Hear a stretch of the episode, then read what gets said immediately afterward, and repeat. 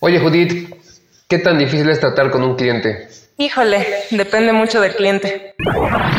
Hola, Radio Vaquitos. Bienvenidos a Radio Vac, un programa de sabiduría práctica donde te damos consejos como se los daríamos a un amigo. Este programa busca crear conciencia en un mundo donde nos estamos olvidando de pensar y reflexionar, conducido por su servidora Judith y Draco, expertos en nada. Hola, buen día. Hoy los expertos en nada vamos a hablar de un tema que si bien eh, vamos a enfocarlo a diseño gráfico porque recordemos que continuamos en abril, mes del diseño, eh, en particular hoy hablaremos de el cliente. Y si bien es el cliente desde un enfoque de diseño gráfico, queremos saber si el cliente es amigo o enemigo, pero aplica, no digo que para todos, pero para muchas otras cosas funciona casi igual. Nada más que no queremos iniciar sin antes agradecer el gentil patrocinio de Binary Concept, una empresa de diseño gráfico, desarrollo web y producción multimedia. Así que no nos tardemos más, vamos a ver esto porque esto del cliente se pone rico y calientito. Pues bueno, para cerrar nuestro abril, mes del diseño, como lo hemos mencionado en los episodios anteriores, el día 27 de abril se celebra el Día Internacional del Diseño Gráfico, que conmemora su contribución para generar cambios significativos en todo el mundo y convertirla en, una herramienta de valor social. Por eso, aquí en Radio Back armamos el Abril de Diseño, donde invitamos a diseñadores que nos ayudaron a conocer mejor a esa raza suprema que salva el mundo todos los días citando a Draco. Con este... ¿Mandé? ¿Qué quieres decir? Con este tema en particular, eh, preferimos no invitar a nadie para que esta persona no se sintiera así como que está quemando a sus clientes. Entonces ya mejor nosotros nos echamos la soga al cuello, siempre desde la postura del respeto. Totalmente, y no, no se trata de tirarle al cliente, que quede claro, es entender un poquito para poder mejorar esa interacción que luego tanta falta nos hace para que las cosas funcionen bien. Entonces, vamos a iniciar con eh, la pregunta clásica, Julia, sí, la de ley. ¿El cliente siempre tiene la razón? Híjole, desde mi experiencia, aunque no soy diseñadora, sí me ha tocado durante los últimos, no sé, como siete años de mi vida tratar con clientes. Y este, les puedo decir que no, no siempre tienen la razón. Muchas veces pensamos que es como que es quien tiene el dinero, entonces a todo lo tienes que decir que sí, porque seamos sinceros, eh, cuando le juegas a ser como emprendedor o a tener tu propia chamba, o incluso si trabajas en una empresa, pues muchas veces se van más por necesitamos generar recursos, necesitamos dinero, entonces tú dile que sí a todos, a todo lo que te digan, con tal de que esté contento y se quede con nosotros. Entonces creo que muchas veces por eso nos quedamos casados con esa idea de que el cliente siempre tiene la razón, pero la neta es que no. En el caso particular del diseño gráfico, como les digo, yo no soy diseñadora, pero sí me ha tocado trabajar de la mano cerca de un diseñador y les puedo decir con el debido respeto a los clientes y todos los que somos clientes del diseño gráfico que el diseñador es quien sabe de diseño. Nosotros no sabemos de diseño, entonces dejemos de ponernos tan creativos, que es como yo le llamo, y dejemos finalmente que el diseñador haga su chapa yo, siempre le, yo siempre le digo a, este, a estudiantes, compañeros, gente que me pregunta que esa frase de que este, el cliente siempre tiene la razón, seguramente la inventó algún, este, eh, no sé, alguien que trabaja en servicio al cliente, este, llámese mesero, por ejemplo, que con tal de asegurar una buena propina, le dice, no, sí, lo que usted diga, si usted dice, lo cambiamos, etc. Pero no, eh, hay que entender que Diseño gráfico o cualquier otra profesión son eso, son profesiones, gente profesional lo hace. Uno no llega con un médico y le dice, oye, me siento mal, eh, quítame la vesícula. No, es que tienes piedras en el riñón, no, quítame la vesícula. Yo, yo sé de eso, yo voy a pagar. Entonces, lo que yo digo, digo, no dudo que haya gente igual de necia, ¿no? Pero en general es eso, no siempre tiene la razón. Y tan si fuera así, o sea, pues no estaría tratando de consultar o pidiendo ayuda de un profesionista, como en este caso es el diseñador gráfico. Entonces, que no tenga la razón no significa que sea un monstruo o que no pueda opinar, que quede muy claro eso, porque el cliente pues, sabe de su, negocio, lo que quiere hacer, etc. Pero en muchos aspectos no va a tener siempre la razón. Entonces, una de las cosas que hay que quitarse, tanto los diseñadores o profesionistas como aquellos que piden servicio de alguien más. Hay que quitarnos un poquito esa soberbia y pensar que no, no pediría ayuda si tuviera siempre la razón. Pero bueno, eh, ese es uno de los primeros puntos. Nuestro punto número dos. ¿Qué es lo que tú crees que se podría hacer para que esa relación entre el cliente y el diseñador pueda fluir correctamente? Híjole, ahí va a salir mi lado de la comunicación. Lograr platicar y lograr comunicarse de manera efectiva. Es decir, que tú logres, es que siempre decimos, o sea, cuando alguien se va a casar, comuníquense, hablen, platiquen. Sí, puedo hablar durante horas, pero que tú me entiendas lo que yo te quiero decir es un rollo completamente diferente, ¿no? Ya lo platicamos eh, en el programa de los axiomas de la comunicación. Entonces, este, creo que el primer lugar es lograr, disculpen los pajaritos de fondo, están muy contentos. Sí, estamos en primavera. Este, en primer lugar es que la comunicación fluya. Y eso es decir lo que yo pienso como cliente o como profesionista y a su vez estar abierto a escuchar las ideas del otro. Entonces, esa es una, la comunicación.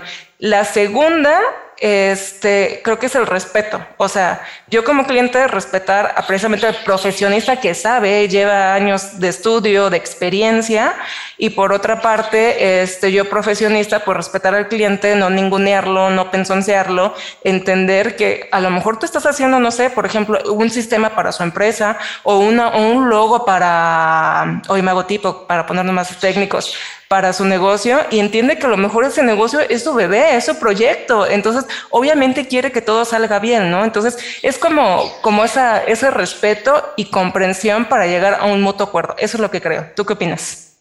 Eh, sí, estoy de acuerdo y en la comunicación, igual que en la comunicación, como dices, de los que se casan, que tienen que hablar, se trata de hablar de todo, porque a veces eh, se habla solo de diseño y no se habla de tiempos de entrega, de formatos, de costos, de pronto se entrega un presupuesto por X cantidad y el cliente le va aumentando. Y también esto y agrégale esto y al no hablar sobre eso el diseñador o como dijimos cualquier profesionista puede acabar entregando un, este, una factura mayor pero porque también me pediste otras cosas pero es que no me lo dijiste. Entonces tiene mucho que ver.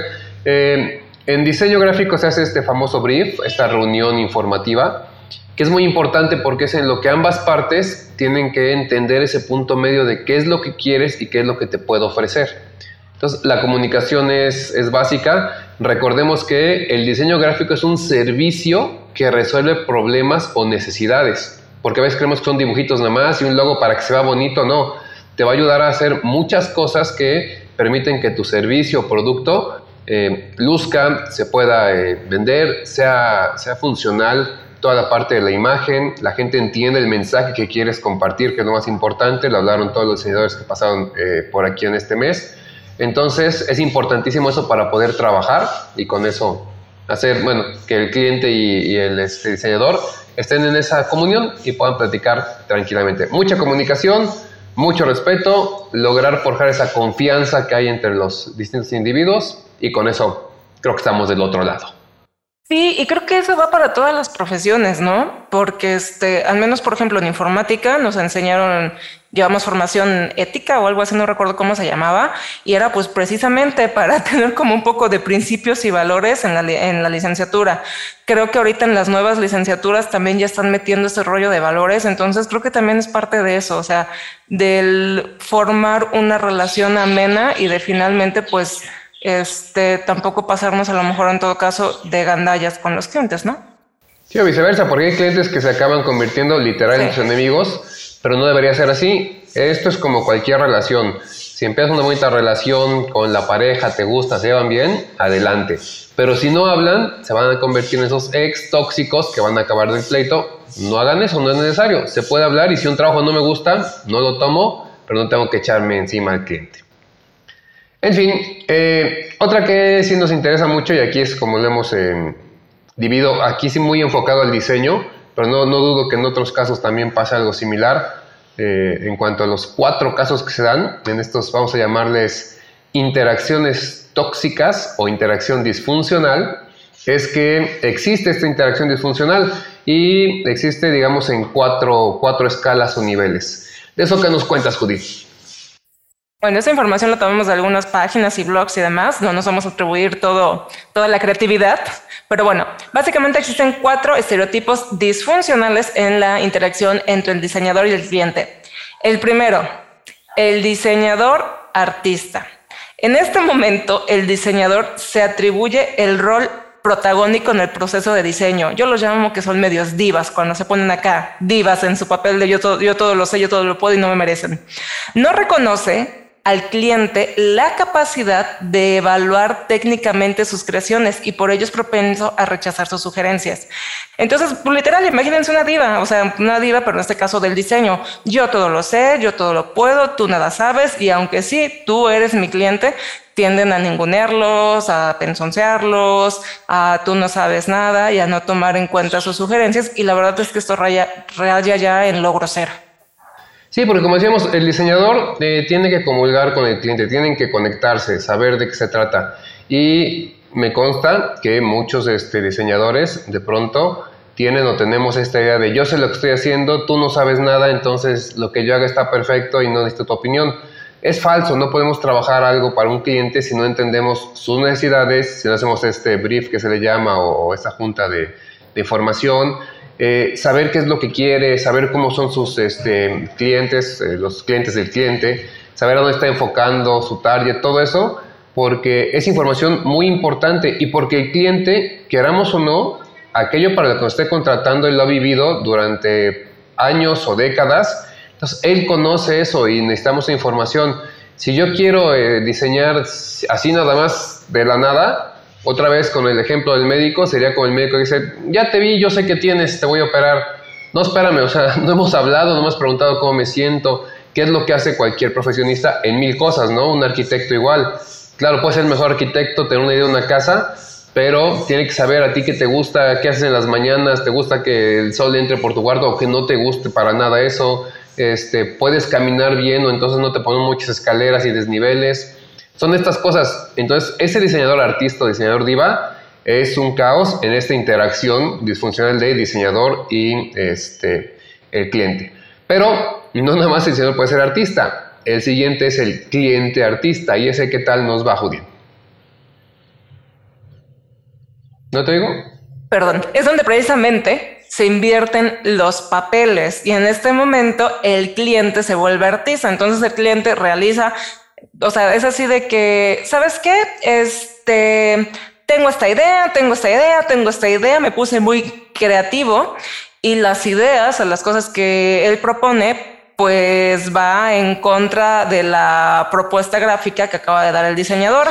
Ya sabes qué, este no me importa y agrégale una montaña de tres pisos y le combinas el amarillo con el rojo, el verde y un morado y se va a ver bien chido. Aguanta, este, estás haciendo que el diseño pierda claridad, simplicidad, significado, impacto, todas esas cosas que los diseñadores saben y que por la verdad nosotros como simples mortales no conocemos. Sí, y, es un problema porque a veces este tipo de cliente artista eh, o, cliente diva también nos está pidiendo que se hagan cosas que van en detrimento total de lo que necesita. Entonces está poniendo el pie él solo. Es como si se metiera alguien a la cocina de un chef, un chef eh, que, estudió cocina, ¿no? Eh, la señora de la esquina, que no la menosprecio, pero hablo de alguien que es profesional en esto Sí, sí, pero ¿sabes qué? Mira, pásame la sal y le voy a echar esto y córtame tres tomates, se los voy a poner porque a mí así me gusta y porque una vez comí en un restaurante y vi que le pusieron langosta, entonces suelta una langosta y suéltale caldo de pollo y etcétera. Y al final acaba siendo un brebaje incomible que pues solamente complicó las cosas. De nuevo, no se trata de que el cliente no opine, se trata de que el cliente sepa qué es lo que sí puede decir y qué no. Entonces, si son ese cliente que quiere decirle a cada quien lo que tiene que hacer en su profesión, no lo hagan porque créanme, es, es un serio problema. ¿No tuvimos? Sí, la verdad es que sí. De ahí, por ejemplo, viene el diseñador soldado. Es el diseñador que espera que el cliente le imparta órdenes específicas respecto a la solución gráfica del diseño. Entonces, ¿sabes qué? Este, yo quiero que incluyas un canguro en patines. vas. Entonces, yo me convierto en un soldado, tu cliente me estás dando, o sea, yo diseñador, por ejemplo, me convierto en un soldado, tu cliente me estás dando las órdenes y aunque yo sé que a lo mejor me estás pidiendo un canguro en patines sobre un elefante con motas que no tiene nada que ver, pues va, te lo hago. Y mucho ojo porque se da eh, generalmente en diseñadores eh, novatos o recién egresados que no les quita nada de profesionalismo eso, pero es por este, eh, esta falta de, práctica, falta de experiencia. Entonces un cliente de pronto empieza como a dictar qué es lo que quiere y el diseñador sabe que no es lo que vale la pena, pero todavía tiene ese miedo a decirle no a un cliente. Sin miedo, o sea, ustedes tienen todo un entrenamiento, toda una educación al respecto, son profesionales por eso, entonces va a decir eso no lo hago porque ese diseñador soldado se convierte en alguien que maquila. Y ahí entonces la verdad es que tus años de diseño estudiando no sirven de nada porque cualquiera que es un software diseña y es donde muchas veces viene este problema de pensar que cualquiera puede diseñar. Sí, cualquiera puede diseñar y cualquiera puede construir una casa. Pero si tienes una casa donde la ventana este, choca con la puerta y se te inunda cada tres días y el sol te despierta a 6 de la mañana porque entra por tu ventana porque no lo pensaste, es precisamente porque no estudiaste para ser un profesionista en ese, en ese ramo, ¿no? Entonces, mucho cuidado, ese diseñador soldado, te estás eh, vendiendo de una manera que no es, no debería de funcionar así. Ahora vamos con su contrario. El contrario es el cliente es espectador. Es donde el cliente, yo como cliente, no asumo la responsabilidad, no sé qué es, lo que quiero, este, no proveo información, no te digo qué es lo que necesito.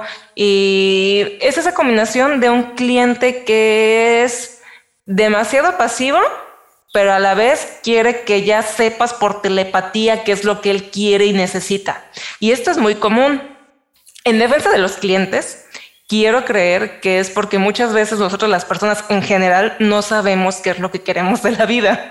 Entonces, cuando llegamos a contratar los servicios profesionales de un diseñador, alguien que desarrolla software o que son las cosas que les puedo hablar, este, llegamos y como que queremos, web también, llegamos y este, como que queremos que nos aprendan a leer la mente y, este, a resolver todas las cosas que muchas veces nosotros ni siquiera tenemos resueltos, ¿no? Entonces, les digo, eso creo que es en defensa un poco del cliente, pero sí llega a pasar este tipo de, cliente espectador. Sí, y no hay que confundirlo, eh, bueno, no hay que, que contrastar con el cliente artista que quiere que todo salga como él dice, pero sí tiene que ver su opinión y por eso es por lo que de pronto el trato con el cliente es tan, tan complicado porque tenemos que interactuar y esa es la parte importante. Es como comprarse unos zapatos. Si de pronto uno no sabe qué zapatos se va a comprar, no tiene una idea de para qué los quiere, para caminar, para correr, para ir a una fiesta, se mete a cualquier zapatería y va a salir con cualquier zapato que no le va a servir para lo que quería. Pero ¿qué pasa? El vendedor, el que está este, con los zapatos, va a preguntar cómo es, le gusta su pie es ancho, su pie es delgado, para qué lo necesita, qué color le gusta y empieza a mostrar gamas, a buscar los elementos que eh, se requieren. Pero entonces ese cliente que va a comprar zapatos tiene que decir, ¿no? Es que me gusta esto, es que yo prefiero así, un día me compré unos zapatos de este material y me empezaron a, lastimar, etc. Por eso es por lo que tiene que haber esta interacción. Eh, con esto resumimos los cuatro tipos de interacciones eh, disfuncionales que hay, que el diseñador artista, el cliente artista, el diseñador soldado o maquilador y el cliente espectador. Entonces, lo importante es no caigamos en estos cuatro rubros, que les digo, según yo aplican casi para cualquier profesión, pero en diseño es, es muy clásico esto. La idea es poder tener esa interacción de trabajo, te muestro lo que estoy haciendo, me da retroalimentación, sigo trabajando, etc. Cuando alguien le van a construir una casa, constantemente está visitando el lugar para ver si se pueden hacer cambios antes de que ya sabes que está ahí el muro, ya no lo podemos cambiar y ya te aguantas y ahí vas a vivir, ¿no? Entonces con el diseño suele ser lo mismo. Y bueno, creo que con esto estaríamos terminando. Es un programa cortito, pero sí muy importante. Si pensaban que era que le íbamos a tirar tierra al cliente o eso no, sí es un dolor de cabeza alguna vez el cliente, pero también alguna vez el diseñador se convierte en un dolor de cabeza para el cliente porque entregamos tarde, porque nos hacemos patos, porque no, no preguntamos lo que se necesita de manera correcta, por muchas otras razones. Entonces hay que evitar este conflicto, esta guerra de cliente y diseñador y tratar de, a través de comunicación, de respeto, de confianza, llegar a, lo mejor puede ser es tener un cliente que sea amigo, pero e, es amigo este, en aspecto de, de trabajo, ¿no? Laboral porque tiene la confianza, te dice, pueden interactuar, pueden trabajar juntos y ese tipo de clientes generalmente te va a recomendar por tu trabajo que no es nada más lo que entregas al final, ¿sí? el logo, el cartel, el folleto o cualquier otra profesión. Es también cómo lo haces, cómo interactúas, cómo te comunicas, ese respeto que le das. Esa es una gran diferencia y hay que tomarla muy, muy en cuenta. Así que por eso queremos traer esto aquí hoy en día para hablar un poquito del cliente, que es un factor bien importante en el área de diseño gráfico o diseño en general. Entonces, Judith, ¿algo más que agregar? Por mi parte, si hay alguien que está estudiando o apenas está por egresar de los estudios universitarios, si tienen chance, estudien un poco de comunicación, de relaciones humanas, porque la neta es que nos falta mucho eso cuando estamos estudiando en la licenciatura. A lo mejor tengo el sesgo por informática y porque todos los informáticos o la mayoría somos como introvertidos, pero eh, sí chequemos mucho eso de la relación con el cliente, aprendamos cómo le tenemos que hablar y no es así de que le tengas que hacer una reverencia, pero pues sí que no vas a llegar y le vas a pegar con el codo, que no te vas a soltar la carcajada, todo lo que da. O sea, pequeñas como normas o detalles que sí hacen la diferencia entre decir, ese es un servicio de calidad y este es un servicio que pues no es de calidad, ¿no? Este, entonces, bueno, si, si podemos, si estamos estudiando o estamos por recién egresar, démosle una repasadita por ahí. En YouTube debe haber 300 videos acerca del tema, entonces no importa la profesión, desde los dentistas para saber cómo recibir a tu paciente, los doctores, que muchas veces les hace falta mucho tacto porque te están diciendo casi casi te vas a morir con una sonrisa de oreja a oreja y a ti se te está partiendo el alma. Entonces, este, no es por tirarle a nadie, ¿no? O sea, aprendamos y seamos más empáticos, esa es la palabra para poder finalmente desarrollar relaciones profesionales eh, de manera efectiva. Y este, como clientes, pues no seamos también un dolor de cabeza, porque yo también he sido cliente y la vaya, hay veces que sin quererlo logramos ser esa piedrita en el zapato y pensemos que la persona que nos está dando nuestros servicios, desde donde sea, desde quien nos atiende cobrándonos una caja, este, quien está a punto de operarnos, quien sea, merece respeto. Merece respeto porque, pues, hay quienes tienen un trabajo que les gusta mucho y es divertido, pero hay muchos que están en el trabajo por una necesidad, ¿no? Entonces entendamos también eso, que debemos ser respetuosos con las otras personas porque pues no sabemos qué hay detrás de esa historia de esa persona. Y ya como profesionistas, por lo que les digo, seamos un poquito más empáticos y por mi parte, con eso cierro, así que recuerden que les damos consejos como se los daríamos a un amigo.